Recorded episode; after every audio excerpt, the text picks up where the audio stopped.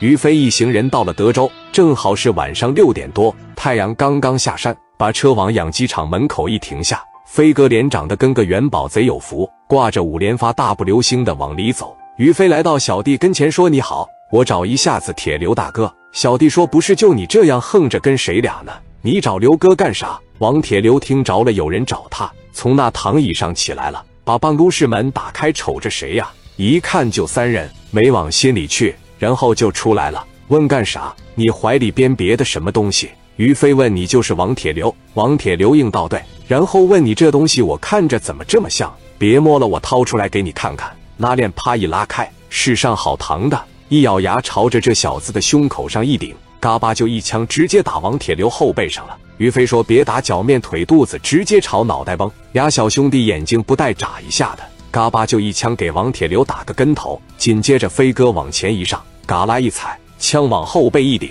于飞喊道：“再往前上一步，我他妈就让王铁流没有。”随后拿着家伙顶着离他最近的一个小子：“你要上是吧？”对方忙说不，还有两个子弹，我兜里还有五发，一共七颗。谁他妈要是不想活，老子就送你们去见阎王。紧接着顶王铁流屁股蛋子上，王铁流浑身一激灵，他害怕了，这他妈从哪来三个精神病啊？于飞说打电话把磊哥给放了。王铁流说兄弟，你觉得你能走出这个院吗？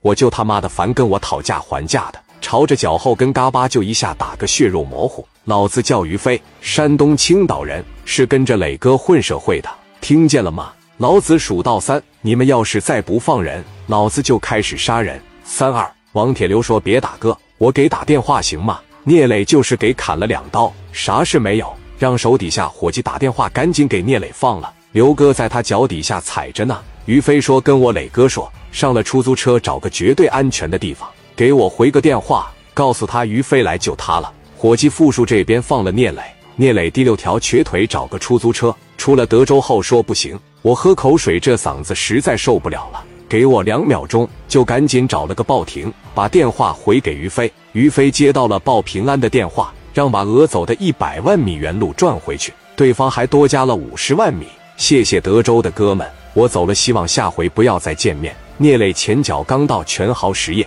后脚于飞就来了，蹭蹭蹭就上楼，一看磊哥平安无事的坐着，心里松了一口气。聂磊把电话打给王铁流，王铁流在医院看病呢。聂磊说：“王铁刘是服了吗？”